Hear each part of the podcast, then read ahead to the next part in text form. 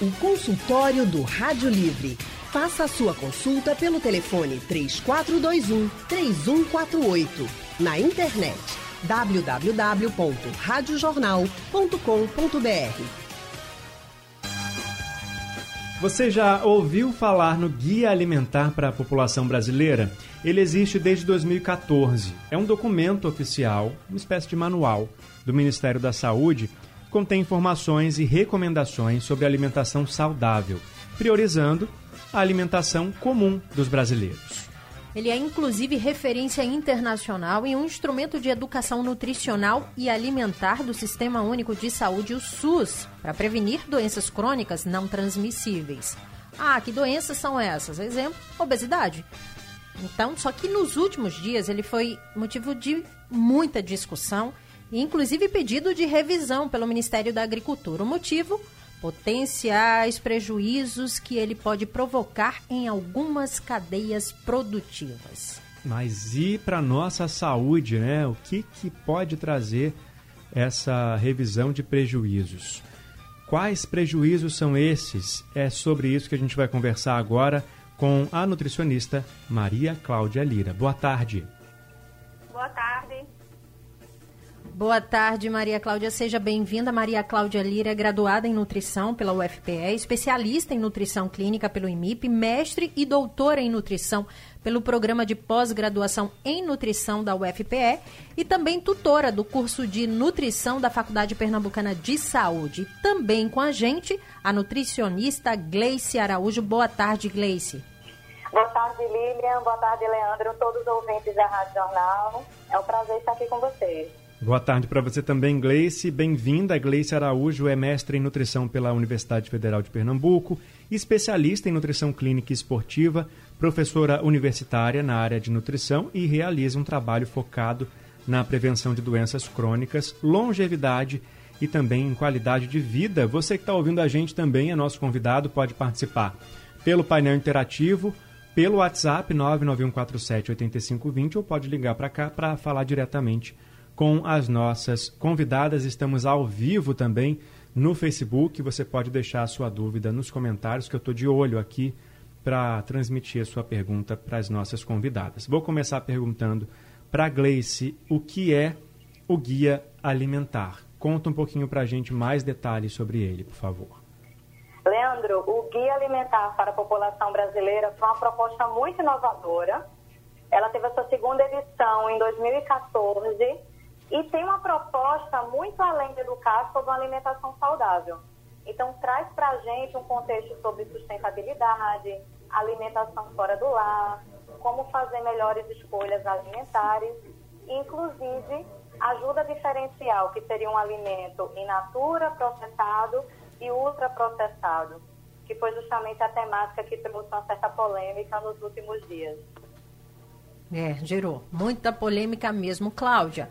A Gleice já tocou, já, já deu pontapé aí para a gente falar sobre a questão dos alimentos, né? Que vem nesse guia, que ele discute muito isso, o alimento in natura e a questão do, dos alimentos ultraprocessados. Explica para a gente essas diferenças e o, o tanto que elas pesam na saúde das pessoas. Certo, pessoal. Os alimentos in natura são aqueles alimentos extraídos da natureza, diretamente dos animais ou diretamente de plantas. Então, exemplos desses alimentos, a gente tem as frutas, a gente tem os legumes, eh, a gente tem ovos. Então, são aqueles alimentos que a gente consegue obter sem passar por nenhum tipo de processamento. Raízes, tubérculos também podem ser encontrados nessa, nesse tipo de alimento. E a gente tem também os alimentos minimamente processados, que são alimentos que passam por pequenos processamentos, como processos de limpeza, remoção de partes não comestíveis, refrigeração. E a gente tem como exemplos desses alimentos arroz, feijão, leite, carnes. Então, são alimentos que fazem parte da nossa dieta e que são os alimentos mais recomendados pelo Guia Alimentar da População Brasileira, porque são alimentos mais nutritivos, facilmente obtidos pela população e alimentos que têm um custo acessível. Existe ainda na cabeça de muitas pessoas aquela ilusão de que comer bem, comer saudavelmente, tem que comer é, aquele tipo de alimento muito difícil de encontrar, né, ou muito caro, ou muito difícil de preparar. Gleice, isso é mito ou é verdade? Dá para comer saudavelmente, gastando pouco e é, encontrando esses alimentos com facilidade? Sem dúvida, Leandro. É muito importante. Fazemos o estímulo aos alimentos regionais. E o Guia Alimentar também traz essa prioridade, mostrando como montar um prato saudável nas diferentes regiões do Brasil. Então, falando especificamente aqui do nosso Pernambuco, Recife, nós temos uma quantidade muito grande de alimentos regionais que podem compor a nossa mesa. Então, o nosso cuscuz, o arroz e feijão de cada dia, raízes como a batata doce. Então, vale a pena trazer para o nosso prato, para o nosso dia a dia esses alimentos, porque vamos ter os nutrientes necessários para a manutenção da nossa saúde e não iremos gastar tanto assim. Eu escuto muito, não sei você, Leandro. É, comida boa é comida de verdade, uhum. né? Só que no dia a dia, é, pela falta de tempo, a correria, as pessoas estão optando sempre pelo mais fácil, né, Cláudia? Aquela questão do ultraprocessado mesmo, é mais fácil de preparar, no corre-corre, então tá ali sempre é, à, à, disposição. Hoje já tá até pronto, né? Só tá abrir pronto, o pacotinho. só abrir, é, e colocar ali para esquentar e tá tudo certo. A refeição está pronta. Só que nesse material ele aborda também, nesse guia, ele aborda também o perigo dessa substituição. Você substituir um alimento in natura, aquela comida de verdade que a gente está falando aqui, para esses materiais, é, desculpa, esses alimentos ultraprocessados, que tem um monte de sódio, rico em sódio e também calorias. Cláudia.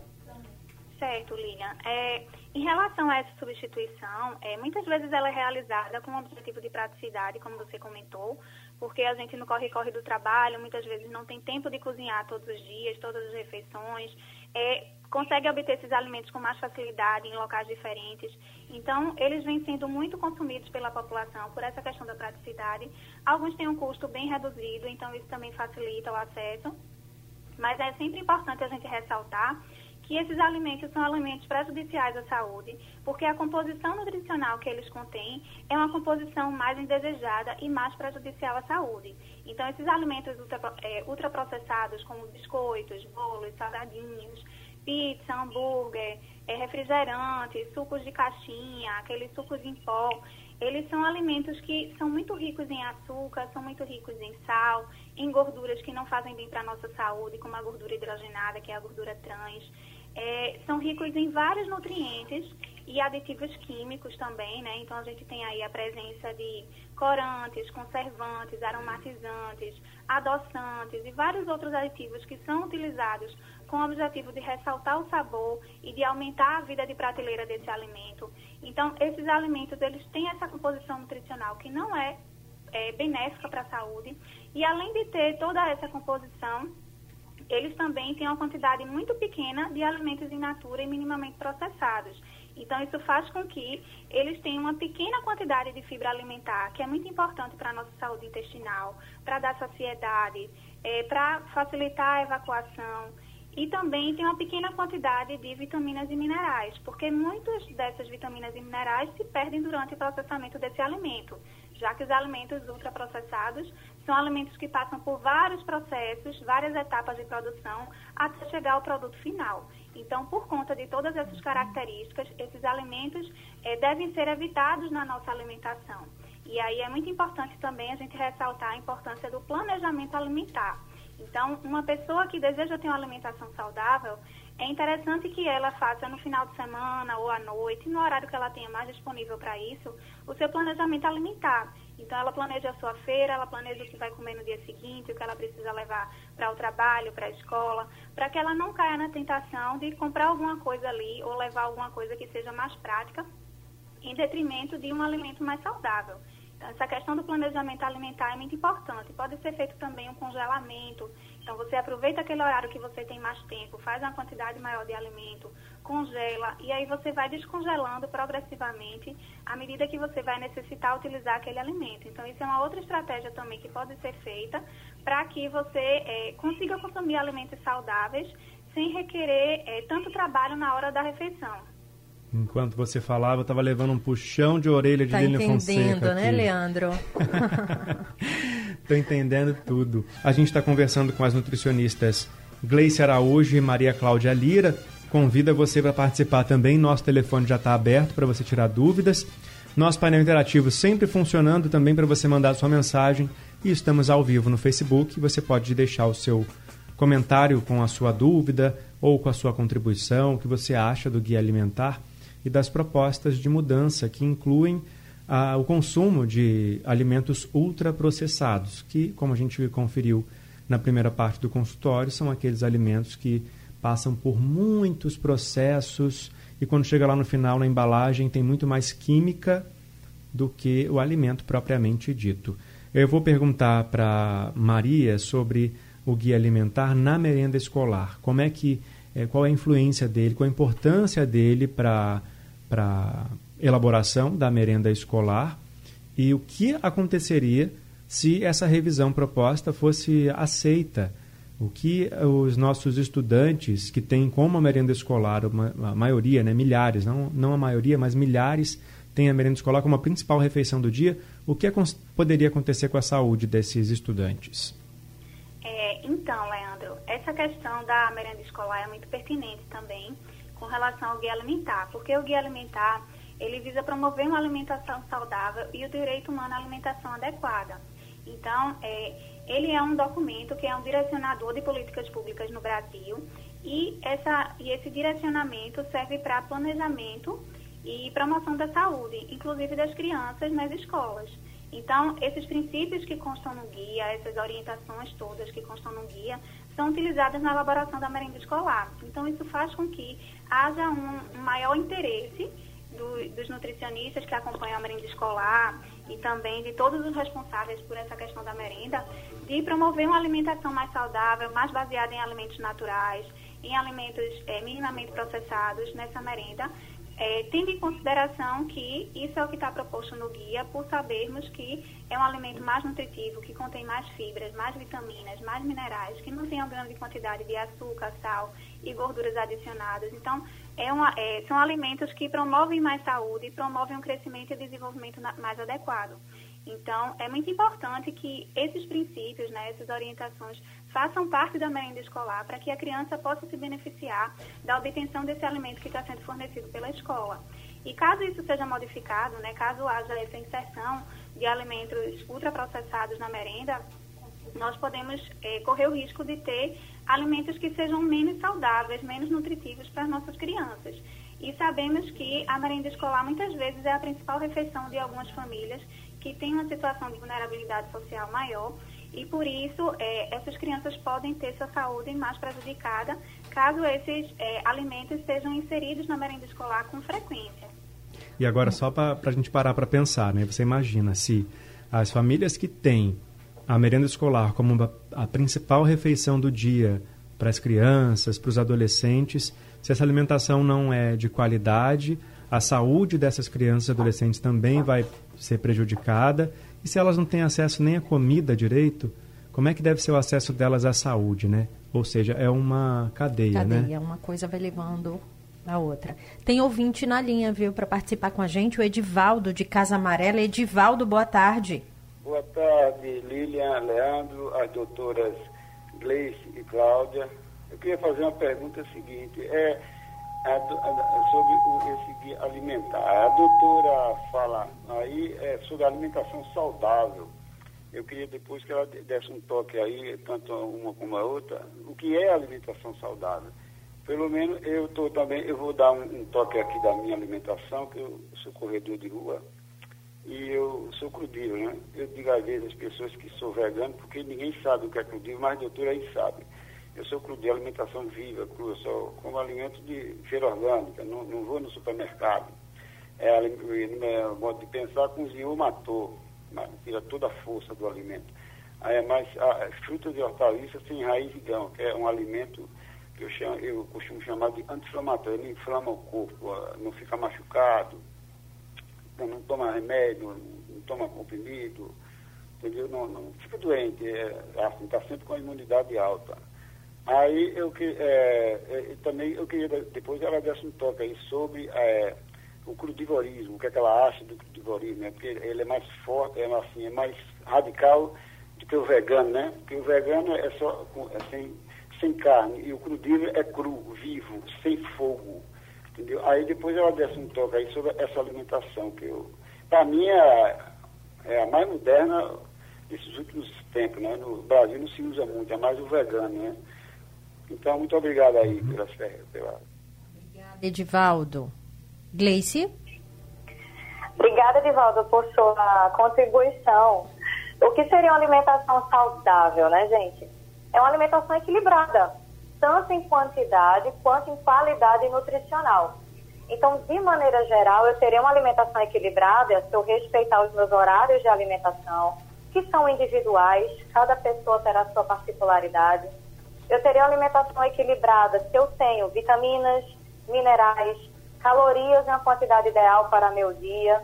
Por isso que a gente estimula tanto, quando fala de alimentação saudável, um prato colorido, que contemple vegetais, que traga boas fontes de energia.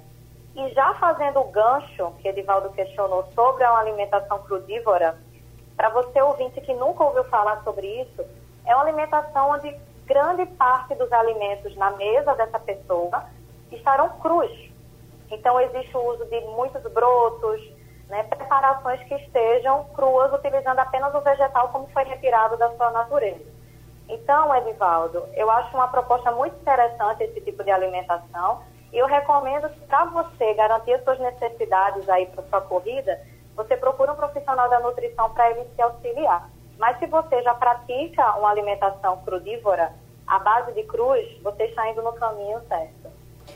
Gleice, ainda falando sobre a questão do guia, a, a Cláudia falou em relação à alimentação nas escolas, a refeição né, que essas crianças têm na escola, mas o guia fala muito e ele toca na questão do sobrepeso e da obesidade.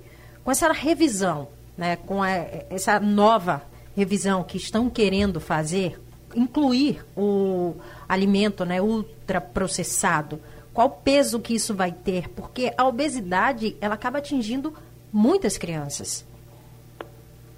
É um impacto bem negativo, Lilian, porque quando falamos de obesidade, é uma doença que tem diversas vertentes. Existem vários motivos que podem levar um indivíduo a desenvolver obesidade. Mas falando especificamente nos alimentos ultraprocessados, eles são pobres em fibras, eles têm um grande percentual de corantes, de aromatizantes, que são aditivos alimentares. O que a gente adiciona na indústria que vai deixar esse alimento mais atrativo. Então, quando falamos em sobrepeso e obesidade, esses pontos só contribuem de uma maneira ruim. Porque a adição desses componentes, excesso de sódio, excesso de gorduras, excesso de açúcares, vai condicionar esse indivíduo a ter um organismo é, que seu metabolismo acabe se alterando e, em consequência, a obesidade e o sobrepeso serão problemas crônicos que esse indivíduo vem é, a, a desenvolver. E, infelizmente, não é agora uma condição do adulto. Então, hoje, nossos jovens, nossas crianças também estão sofrendo impacto muito negativo do sobrepeso e obesidade. E quando a gente investiga o alimentar desse público, muitas vezes esses alimentos estão presentes. Então, é muito interessante a gente ter essa reflexão de até que ponto vale a pena trazer os alimentos é, ultraprocessados à nossa mesa. Maria Cláudia, agora eu queria falar um pouquinho sobre o dia a dia do brasileiro. É, a gente come muito arroz, feijão, é, raízes. O prato do dia a dia do brasileiro, aquele feito em casa, para quem ainda consegue fazer em casa, ele atende às necessidades é, nutricionais das, das pessoas? Ou, ou precisa incluir mais alguma coisa, tem que tirar alguma coisa? Ele está de acordo com o guia? O guia também contempla essa alimentação do dia a dia? É, em relação a essas escolhas alimentares, Leandro, a gente observa que a alimentação da população brasileira vem sofrendo muitas modificações ao longo dos anos e antigamente ela, ela era mais saudável do que ela é hoje. Então, aquele prato tradicional do arroz com feijão, a carne e a salada, ele é um prato muito saudável que contribui para a obtenção de vários nutrientes importantes para a nossa saúde, mas ele vem sendo é, gradativamente substituído por massas, por alimentos mais gordurosos, mais cremosos, por preparações com mais molho. É, então, é, esses alimentos, eles podem é, causar um prejuízo maior na saúde da população, porque são alimentos que são menos nutritivos, é, induzem menos saciedade, né? Então, aquele prato de arroz com feijão, com carne, salada, é o, é o prato que popularmente é conhecido como aquele prato que dá sustância, né? Porque é aquele prato que tem muitos nutrientes e que tem uma digestão realmente mais lenta por conta das fibras, então ele dá mais saciedade. Quando a gente passa a substituir esses alimentos por é, lasanha congelada, hambúrguer, fast food, que às vezes é o mais prático no dia a dia, né, principalmente quando a pessoa trabalha fora, então a gente perde esses, esses benefícios dessa alimentação tradicional. Então é muito importante a gente resgatar isso, a gente procurar manter esses alimentos na nossa mesa, porque são alimentos que são extremamente saudáveis, que devem permanecer na nossa dieta com frequência, diariamente. Né? Então, a gente tem vários tipos de feijões que podem ser utilizados. Tem o feijão macaça, o feijão verde, o feijão mulatinho, o feijão é, o feijão preto. Então, existem vários tipos de, de feijões né, que podem ser utilizados para dar uma variedade alimentar maior. E sempre lembrar que é importante, é, como o inglês falou, essa alimentação variada, essa alimentação colorida. Então, é interessante a gente tentar colocar pelo menos cinco cores no nosso prato, porque cada cor traz nutrientes diferentes. Então, quanto mais colorida a nossa dieta, mais nutritiva ela será. E sempre lembrar que é importante a gente manter aqueles alimentos mais naturais, mais saudáveis. Então, aqueles alimentos que são é, mais próximos da natureza, menos processados. Gleice, quando a gente fala em alimentação saudável, aí as pessoas logo se questionam: ah, meu Deus, mas eu vou viver só de, de folha? Meu prato tem que ser só verde? Será que eu não posso jacar um dia, enfiar o pé na jaca uma vez? Tudo é questão de equilíbrio também, né? A gente não está falando cortar tudo, mas equilibrar. Sem dúvida, Lilian. Eu acho que falar de nutrição envolve muitas coisas. Então, a questão regional, a cultura, o prazer que você tem em comer alimentos, que te traz lembranças de infância. Então, você tem que trazer todo esse valor ao alimento e agregar. Quando a gente fala de uma alimentação saudável, eu preciso contemplar vários nutrientes. Então, eu não encontro apenas eles nas verduras e nas frutas. Pelo contrário, quanto mais eu variar, trazer o arroz, o feijão, as raízes, diferentes fontes de carne, ou você mesmo vegetariano, diversas fontes de grãos para poder trazer esses nutrientes, é o melhor caminho. Então, para quem deseja uma reeducação alimentar, nunca é um bom caminho restrição, porque você vai se sentir triste, frustrado, e comer bem não deve ser associado a isso. Então, quando você come, você tem que ter prazer, tem que ter pessoas ao seu redor contemplando esse momento. Então, acho muito interessante também reforçar que uma alimentação saudável vai muito além de um prato apenas com vegetais. Né? Você trazer esse equilíbrio com outros nutrientes e com vários alimentos é fundamental. Inclusive dá para comer doce, né? E ser saudável. Dá para comer doce sim, equilíbrio é tudo. E ser feliz, né, Gleice? versões, sem dúvida. Inclusive, existem versões de doces nas quais não se utiliza o açúcar e o adoçar da sobremesa vem das frutas, por exemplo. Então, existem várias alternativas para você se sentir bem, ter prazer na sua alimentação e não deixar de consumir, por exemplo, um doce que você goste. É, vamos seguir falando então sobre essa diferença entre os alimentos processados e os ultraprocessados e os naturais. Tem muito produto aí no mercado que tem carinha de natural, roupinha de natural, mas na verdade está escondendo os processos todos que, que, que, foram feitos até ele chegar àquele formato, aquela forma, aquele gosto. Então, Maria, como é que a gente identifica no mercado, na hora que a gente vai comprar o produto que está lá com um rótulo, se ele é saudável ou se ele passou por muitos processos? Uma das formas, Leandro, da gente distinguir esses alimentos é observar a lista de ingredientes. Então, hoje a legislação brasileira obriga que os, os, produtores de alimentos coloquem no rótulo a lista de ingredientes e é interessante a gente observar que o que vem primeiro na lista geralmente é o que contém maior quantidade. Então, essa lista ela é decrescente. Então, ela vai daquele ingrediente que tem mais naquele alimento para aquele que tem menos, tá? Uhum. Então, quanto mais ingredientes esse alimento tiver, maior a chance desse alimento ser um alimento ultraprocessado.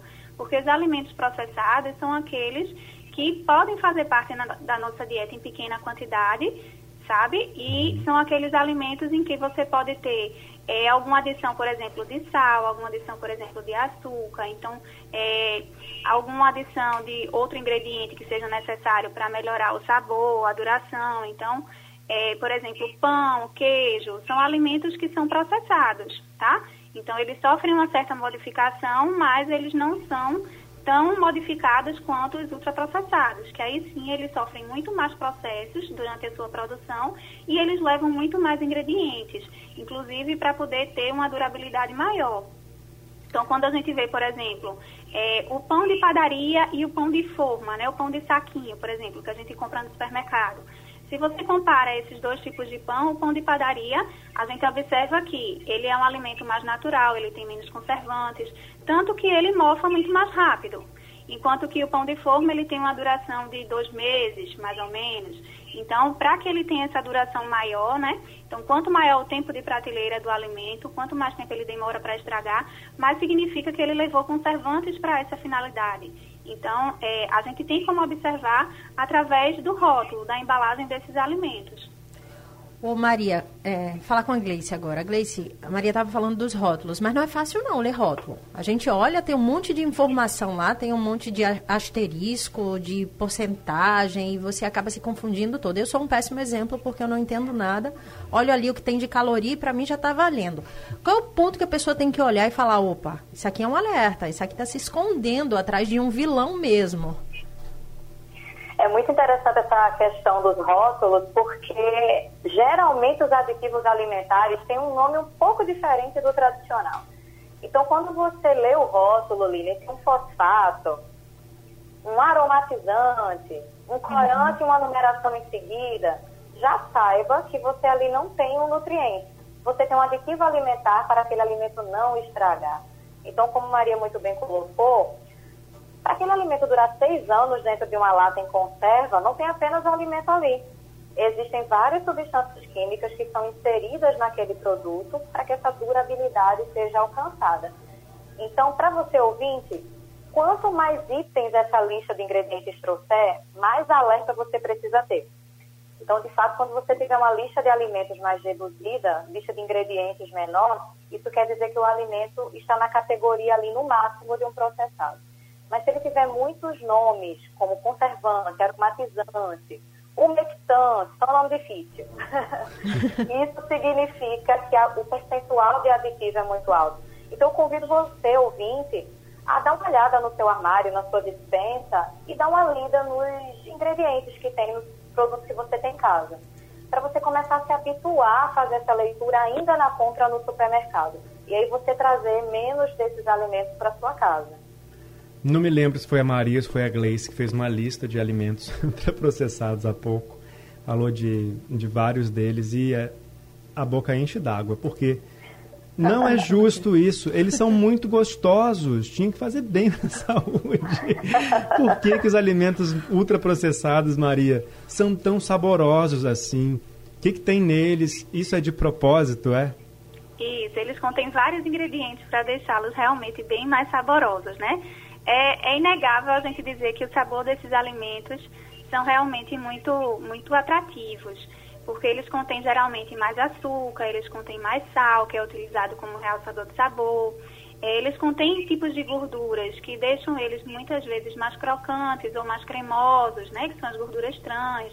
Então, quando a gente pega um biscoito, a gente gosta do biscoito que é mais crocante, do salgadinho que é mais crocante, o sorvete que é mais cremoso. Então, essa textura crocante ou cremosa, ela é muito associada à gordura trans, que é uma gordura que está muito relacionada ao desenvolvimento de doenças cardiovasculares, porque ela se deposita mais nas nossas artérias e faz com que é, isso dificulte a passagem do sangue nos vasos sanguíneos. Então, a presença, por exemplo, dessa gordura trans é um fator que pode prejudicar a saúde dos, das pessoas que consomem esses alimentos. O excesso de açúcar também está muito associado com o vício alimentar. Então, a gente sabe que quanto mais açúcar a gente consome, mais vontade a gente tem de comer um docinho, né? Principalmente assim, depois do almoço, no meio da tarde, bate aquela vontade de comer alguma coisa doce. Então, é, esses alimentos estimulam essa nossa preferência pelo alimento doce. Porque eles contêm essa quantidade aumentada de açúcar. Então, é interessante que a gente é, consiga controlar a ingestão de alimentos doces, né? Eles podem fazer, sim, parte da nossa dieta, mas em quantidade reduzida, eventualmente, e não uma coisa que a gente consuma diariamente em excesso. É, o sal também faz com que esse alimento se torne um alimento muito interessante em termos de paladar, mas a gente sabe que o sal em excesso também está associado ao aumento da pressão arterial, é, a problemas cardiovasculares. Então, por conta dessas características que esses alimentos têm, eles devem ser evitados e consumidos apenas eventualmente. Um outro fator também que faz com que eles não sejam indicados na nossa alimentação é que a gente muitas vezes não presta atenção quando está comendo esse alimento. Então, como a gente não precisa descascar, a gente não precisa cortar, muitas vezes a gente só abre um pacotinho, pega aquele alimento e coloca na boca. Então, é comum que a gente consuma esse tipo de alimento assistindo TV, olhando o celular, no computador. Então, a gente não presta atenção na comida que a gente está ingerindo, na quantidade que a gente está ingerindo. Isso faz com que a gente, muitas vezes, coma numa quantidade mais alta do que a gente necessita. Então, isso promove um, excessivo consumo energético, favorecendo o risco de obesidade.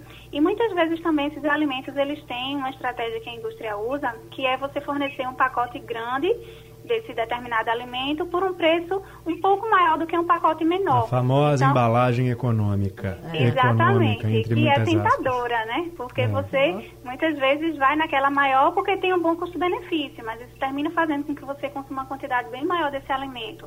Então, isso também não é interessante porque favorece o desenvolvimento de obesidade. O segredo é comer pensando no futuro também, né? Não comer só pensando naquele momento que vai ser bom, que vai ser gostoso. Porque no final das contas vai pesar, vai pesar no corpo e para a saúde também.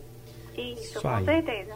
Gente, olha, acabou o nosso tempo. Doutora Gleice, muito obrigado pela sua participação aqui com a gente hoje no nosso consultório. Muito obrigada, Leandro, Lilian, Maria. Foi um prazer enorme estar com vocês hoje. Muito obrigada, Gleice. Uma ótima tarde para você. Agradecer também a Maria Cláudia Lira, nutricionista. Muito obrigada, Maria Cláudia. Uma ótima tarde para você. Obrigada a vocês também, Leandro, Lilian, Gleice, pela oportunidade de estar aqui com vocês hoje, compartilhando conhecimento e discutindo sobre esse assunto que é tão importante e tão pertinente para a nossa sociedade. Perfeito. Obrigado também pela participação. Aprendemos resumindo Quanto mais natural, melhor. Vamos descascar mais né, e desembalar menos. Eu ouvi essa frase um dia desse, não lembro quem disse. Quem Isso disse aí. aí pega o crédito, tá? Não é minha, saibam, mas eu gostei e estou usando.